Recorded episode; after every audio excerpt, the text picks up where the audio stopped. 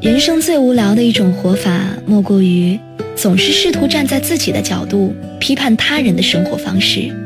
或者试图将自己的生活经验加注在他人的身上。而且，我们就先不说连生活环境这样简单的因素都能决定人和人之间的差别，更何况人和人之间的意识差别呢？每一个人的心中都有一座火山，至于它爆发出什么样的人生。那是他人自己的事情，我们又何必过多的干涉呢？